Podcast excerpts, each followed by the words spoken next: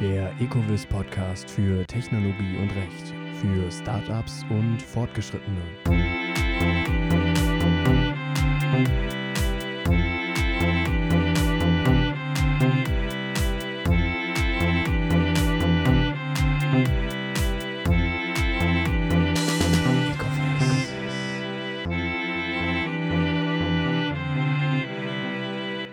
Herzlich willkommen, liebe Zuhörerinnen und Zuhörer, zu der vierten Folge des Ecovis Podcast für Technologie und Recht. Mein Name ist Tim Both. Ich begleite auch diese Folge des Podcasts, in dem es vornehmlich um die Technologie gehen soll. Und dazu habe ich mir mal wieder einen Gast eingeladen. Und ja, ich würde sagen, du stellst dich einmal kurz vor, Adrian, und dann äh, gucken wir mal, worüber wir heute so reden. Ja, hallo. Äh, ich bin Adrian Pelcaro und studiere Biophysik an der HU Berlin, jetzt im dritten Semester im Master und werde dann nächstes Semester mit meiner Masterarbeit in der theoretischen Biophysik beginnen. Ja, herzlichen Dank, Adrian, dass du der Einladung gefolgt bist. Ähm, wir fangen vielleicht einmal mit so einem allgemeinen Verständnis an und dementsprechend mit der Frage, was ist dann eigentlich Biophysik? Worum dreht sich in der Biophysik? Und ähm, was ist eigentlich so konkret der Inhalt deines Studiums? Ja, wie der Name schon aussagt, äh, handelt es sich dabei um die Biologie gepaart mit der Physik. Und dort wollen wir halt Mechanismen, biologische Mechanismen in ihrer kleinsten Art und Weise verstehen. Wie ist das Leben aufgebaut? Wie kann man es simulieren? Wie kann man Prozesse vorhersagen? Das im Grunde genommen umfasst die äh, Biophysik. Dazu ist es natürlich auch notwendig, dass man andere Teilgebiete der Naturwissenschaften verstehen kann, beispielsweise die Mathematik, die Chemie, die Ingenieurswissenschaften und auch Materialwissenschaften, damit man dann äh, das Gesamtbild verstehen kann und äh, dementsprechend komplexe Systeme mithilfe dieser Tools anwenden kann. Es ist ja nun mal so, dass die Experimente im 21. Jahrhundert eine riesige Menge an Daten produzieren, die wir als Biophysiker äh, dann in eine verständliche Form anhand von Algorithmen, Computerprogrammen etc. packen wollen, um dadurch dann unsere Schlüsse zu ziehen und diese dann wiederum den Biologen, den Pharmakologen etc. präsentieren zu können. Ja, und da wollen wir heute auch äh, so ein bisschen einhaken. Wie schon in der Beschreibung ein bisschen angedeutet, geht es heute mehr ein bisschen um die Ideen von Biotech oder auch Biophysik. Und äh, solche Ideen wollen wir heute mal besprechen. Fällt dir da jetzt ad hoc irgendwie mh, hm, vielleicht ein tolles Anwendungsbeispiel ein, das wir hier präsentieren können? Ja, also vier Jahre bevor ich das Licht der Welt erblickt habe, sage ich mal, äh, ist ein sehr ambitioniertes Projekt gestartet worden, das das Ziel hatte, den, äh, das Genom des Menschen äh, zu sequenzieren. Und ähm, ja, dieses Projekt ist 2005 dann zum Ende gekommen und hat tatsächlich es geschafft, die 23 äh, Chromosome in, in, also mit der ähm, Geschlechtschromosome zu sequenzieren und dadurch die äh, DNA-Sequenz offenzulegen, um weiter anhand äh, von neuen Forschungsmethoden äh, ja, neue Erkenntnisse zu, zu bekommen. Äh, es gab innerhalb dieses Projekts allerdings einen kleinen Skandal, sage ich mal. Und äh, dieser hat dazu geführt, dass sich einer der Entdecker tatsächlich der DNA, James Watson, der zunächst äh, der Leiter dieses Projekts war, dazu entschlossen hat, dieses zu verlassen ähm, aufgrund der Idee eines äh, Mitstreiters, sage ich mal, der äh, DNA-Sequenzen patentieren lassen wollte. Also es kam da zu einem riesigen Streit, der zur Folge hatte, dass äh, einer der leitenden, leitenden Wissenschaftlern ähm, sich gegen dieses Projekt ausgesprochen hat. Ja, toll, wie wir die Verbindung hier wieder zum Recht schaffen. Also beim Stichwort Streit, da blüht natürlich das Herz eines jeden Juristen auf. Und ich freue mich auch schon später was äh, zum Patentrecht bzw. Urheberrecht sagen zu können. Bleiben wir aber mal bei deiner Idee. Ähm, wenn ich es jetzt richtig verstanden habe, geht es um DNA. Ja, wofür ist DNA bekannt? Also, was kann ich zu DNA sagen? Ja, eher weniger. Am besten du fährst da ein bisschen fort, weil äh, mir ist das äh, hauptsächlich aus der Täterermittlung bekannt. Und äh, ansonsten kannst du uns ja noch weitere Anwendungsbeispiele bringen.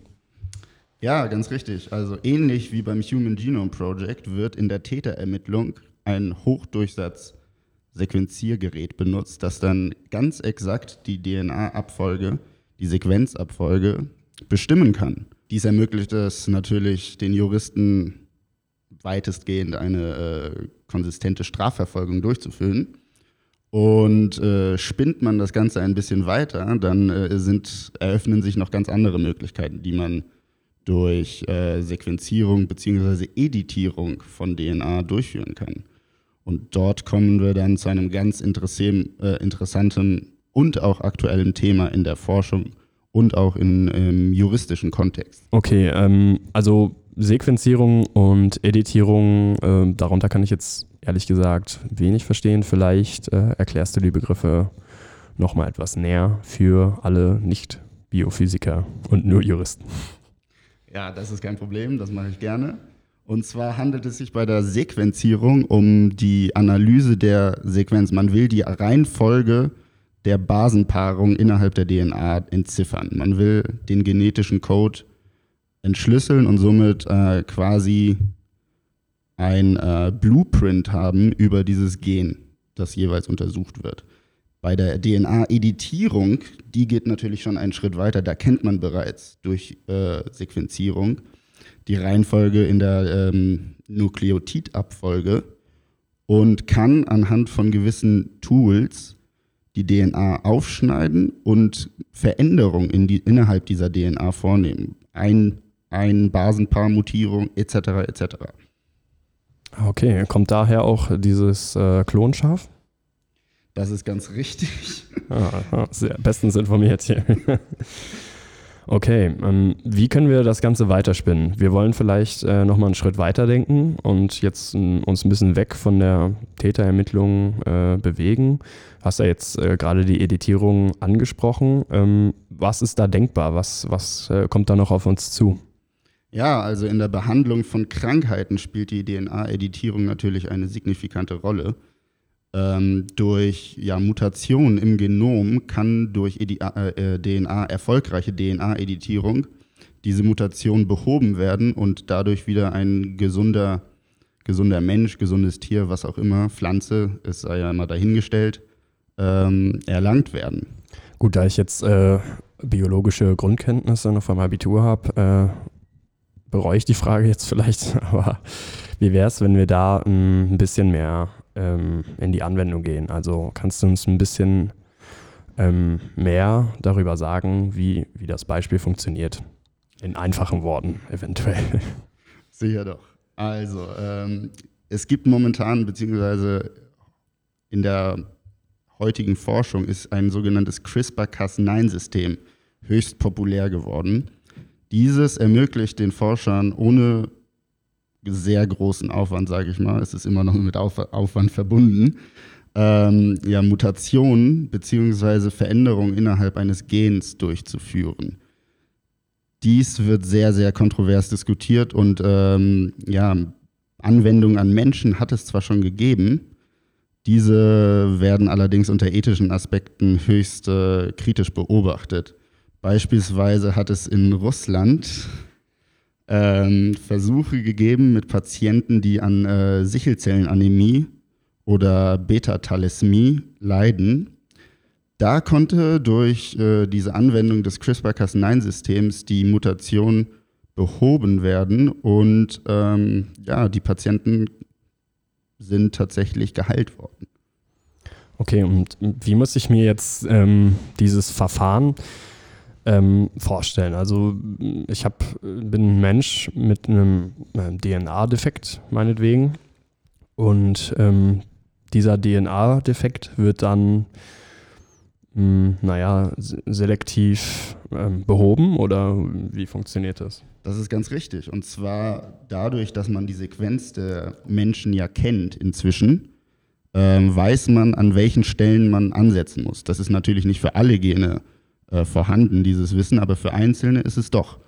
Und anhand dieser Sequenz ist es uns möglich, eine, ein spezifisches äh, Tool bzw. eine Erkennung zu generieren, an welcher Stelle dieses CRISPR-Cas9-System die DNA rausschneiden soll, beziehungsweise aufschneiden soll und dann die Veränderung zwischen diesem aufgeschnittenen Teil durchführen soll. Ja, bei den Patienten der Sichelzellenanämie und äh, Beta-Thalassämie wurden, die, äh, wurden Stammzellen entfernt, also ex vivo behandelt mit diesem äh, Tool und dann wieder in den Menschen eingepflanzt, im wahrsten Sinne des Wortes, wodurch sie sich ganz natürlich dann weiterentwickeln konnten. Ein anderer Patient, dies wurde noch, noch viel kontroverser diskutiert, da wurde nichts entfernt, man hat ihm äh, diese Substanz direkt ins Auge gespritzt, da dieser an einem Gendefekt äh, leidete, der ihn zur Blindheit geführt hat. Und äh, ausschließlich aus dem Grund, dass äh, die Injektion dieser Substanz nicht dazu führen konnte, äh, dass diese in das Blutkreislaufsystem gelangen konnte, war es erlaubt, ihm diese Substanz zu spritzen und sich dort drin entfalten zu lassen. Diese hat dann dafür gesorgt, dass er tatsächlich wieder sehen konnte. Ja, na, also eine sehr fortschrittliche Technik. Also ich denke, da sind wir uns jetzt äh, alle einig. Ähm, habe ich ehrlich gesagt noch nicht so viel von gehört. Ähm, ich denke aber, das ist auf die Kontroverse zurückzuführen, die du anfangs angesprochen hast. Ähm, nun stellt sich ja die Frage, wer sowas eigentlich entwickelt hat. Ähm, kannst du, hast du da irgendwie eine Geschichte zu oder? Ja, habe ich. Und zwar ist das äh, zum einen die äh, Emmanuel Charpentier vom Max-Planck-Institut in Kooperation mit der äh, UCL Berkeley in den USA gewesen. Allerdings gleichzeitig haben, äh, hat eine Gruppe, eine Arbeitsgruppe am MIT äh, in Kooperation mit der Harvard-Universität exakt am selben Thema geforscht. Das riecht nach Streit. Da hast du komplett recht. Ja, ja, da habe ich eine Nase dafür. da hast du äh, ins Schwarze getroffen, sage ich mal. Und zwar, ja, ein riesiger Patentstreit hat sich äh, aus der Nummer entwickelt der sich inzwischen seit äh, ja, sieben Jahren, acht Jahren vielleicht zieht. Und äh, es geht da tatsächlich um Milliarden von äh, Dollar, Euro etc. Und äh, es ist immer noch kein Ende in Sicht. Ja, mit Patentstreitigkeiten äh, ist ja immer so eine Sache. Also mittlerweile haben beide Parteien, also zum einen äh, Harvard und das MIT ein Patent auf das Verfahren und aber auch ähm, die UCL Berkeley. Ähm, da war mal so ein äh, Tennisball-Vergleich im Raum. Also äh, die Frau Dudner von der UCL Berkeley hat daraufhin äh, formuliert, dass äh, das MIT zwar ein Patent für grüne Tennisbälle hat, äh, sie dagegen aber das Patent auf alle Tennisbälle. Und äh, in diesem Rahmen ja, ist der Streit un, äh, also setzt sich immer noch weiter fort, oder? Er setzt sich noch weiter fort. Allerdings, wie, wie du es schon richtig erwähnt hast, haben beide darauf ein Patent bekommen. Jetzt ist die Frage, ob sich die eine Partei mit diesem Patent zufrieden gibt oder noch weiter äh, ne, verhandeln möchte, etc. etc. Okay. Gut, dann wollen wir mal nicht äh, zu viel zum Recht kommen. wir wollen ja heute ein bisschen äh, technologielastiger bleiben. Bleiben wir bei der DNA-Technologie äh, und ähm, äh, heben das vielleicht auf noch eine Stufe. Jetzt haben wir schon Anwendungsbeispiele am Menschen besprochen. Gibt es noch äh, andere Ebenen, über die wir da reden können? Ja, die gibt's. Und zwar würde ich gerne jetzt noch einen kleinen Ausblick äh, innerhalb dieses Teilgebiets DNA, das wir gerade besprechen, äh, durchführen. Und zwar ist es, ja, ist es ja bekannt, dass wir in einem Zeitalter der digitalen Technologie etc. leben. Und äh, irgendwie muss diese Datenmenge, die wir da ja äh, generieren, auch gespeichert werden. Ne? Wir haben schon sehr, sehr äh, ne, ausgeklügelte Systeme mit Speicherplatten etc. Und äh, dies wollen wir jetzt natürlich noch eine Stufe weiter treiben, auf die Spitze, sage ich mal. Und äh, was fällt uns dann natürlich als Speichermedium ein? Natürlich die DNA. Ja, kommt mir jetzt erstmal nicht so natürlich vor, aber äh, ja, dann äh, erläutert das euch ruhig mal, ähm, weil ich kann mir jetzt darunter sehr wenig vorstellen. Klar, menschliche Informationen sind auf DNA gespeichert, aber möchtest du damit jetzt äh, quasi sagen, dass man auch technische Informationen, also in DNA speichern kann oder wie muss ich mir das im Detail vor, vorstellen?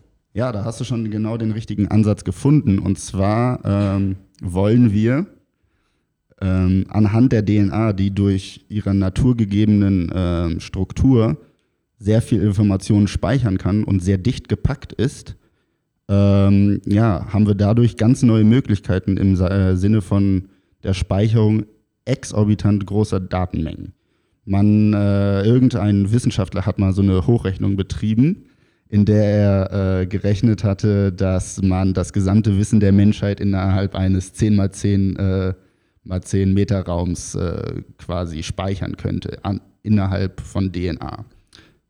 Ah ja, okay. Also sehe ich schon ein extremes Potenzial.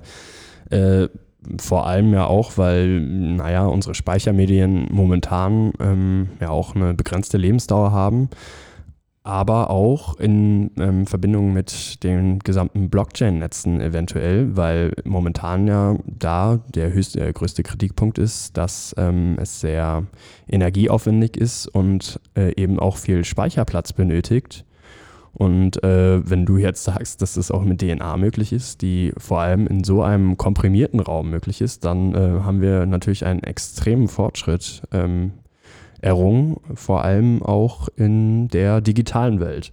Insofern hat man hier ja einen guten Übergang von äh, äh quasi der menschlichen Funktionsweise auf äh, technische Anwendungsbeispiele. Du sprichst es an, die digitale Welt. Äh, Bitcoins sind in aller Munde und ein Forscherteam beziehungsweise eine, ein, ein Forscher hat mal zu einem äh, Experiment beziehungsweise Wettbewerb aufgerufen, indem er die Information über einen Bitcoin äh, auf DNA verpackt hat und diese dann an äh, die Teilnehmer dieses Experiments beziehungsweise des Wettbewerbs ausgehändigt hat und äh, diese sollten dann äh, Methoden entwickeln, wie diese ähm, Information auf der DNA, die auf der DNA liegt, äh, entschlüsselt werden kann.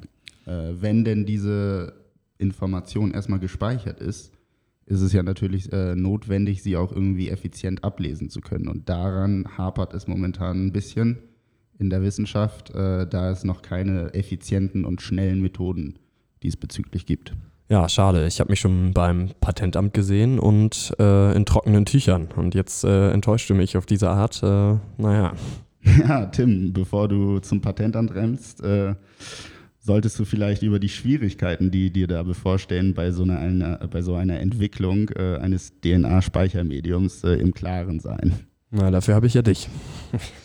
Dann erzähl mal, was die Schwierigkeiten einer DNA als digitales Speichermedium sind. Naja, zunächst hapert es äh, etwas an der äh, Übertragung von digitaler in äh, DNA-Form. Da müsste man zunächst einen äh, Computeralgorithmus äh, entwickeln, der Bitketten in DNA-Sequenzen umwandeln kann und ähm, diese dann auf einem Träger ähm, ja, festsetzen kann. Da die DNA ja ein äh, Doppelstrang ist und jetzt nicht äh, unbedingt in seiner rigidesten Form da äh, liegen kann. Braucht es ein, ein Medium, das diese äh, an Ort und Stelle hält, sage ich mal. Da, weiterhin bräuchten wir dann noch eine Methode, die äh, noch weit viel effizienter ist als die heutigen Sequenziermethoden. Das heißt, diese DNA muss noch viel schneller abgelesen werden, effizienter abgelesen werden, als äh, es uns die, der Stand der Technik heute erlaubt obwohl der schon sehr, sehr äh, spezialisiert und äh, hochtechnologisiert ist. Aber wenn wir etwas als äh, Speichermedium aufrufen, abspeichern etc., alles Mögliche machen wollen damit, muss es doch schon sehr äh, effizient, schnell und äh, auch äh, kostengünstig gehen. Leider ist das der Welt der Wissenschaft bisher noch nicht gelungen, aber dafür studiere ich ja. Ja, wenn du es dann geschafft hast, dann äh, findest du dich wahrscheinlich in deiner eigenen patentrechtlichen Streitigkeit wieder. Ich hoffe, da kann ich dir dann eventuell weiterhelfen. Ähm, wie anfangs angekündigt, wollen wir uns nämlich heute auch ein bisschen um das Patentrecht kümmern und äh, vielleicht auch ein bisschen zum Urheberrecht abgrenzen. Denn das Problem, das viele haben, ist eigentlich nicht der Mangel an Ideen, sondern äh, ein großes Thema ist selbstverständlich auch der Ideenklau an sich. Insofern ähm, kommt natürlich, wird natürlich das Patentrecht, aber auch das Urheberrecht interessant. Insofern vielleicht eine kurze Abgrenzung. Also das Patentrecht ähm, schützt grundsätzlich erstmal die Idee äh, in Verbindung mit einer technischen Umsetzung bzw. technischen Neuerung. Das Urheberrecht im Gegensatz äh, schützt eigentlich ein Werk an sich, also bereits ein bestehendes Werk. Und das ist auch der maßgebliche Unterschied. Das Problem ist nun, ähm, wenn sich äh, unter Umständen Startups mit einigen Ideen verselbstständigt, äh, verselbstständigt haben, dann äh, möchten sie möglichst schnell an den Markt, was äh, mit Patentrecht und äh, einem Patent ziemlich schwierig sein kann, weil solche Patentanträge unter Umständen mehrere Jahre dauern können.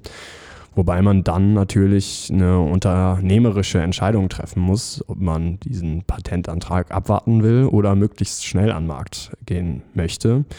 Insofern äh, kann man aber jetzt äh, weder einen Weg noch den anderen Weg empfehlen. Gibt quasi keine Patentlösung darauf. äh, das hast du schön gesagt. Ja, danke.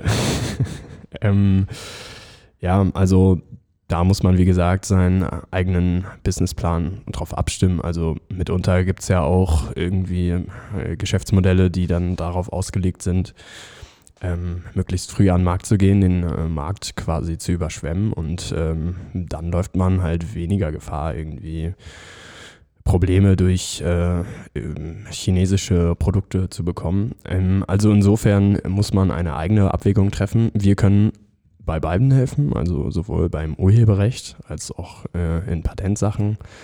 Und äh, ja, ich hoffe, dass wir hier einen guten Überblick schaffen konnten.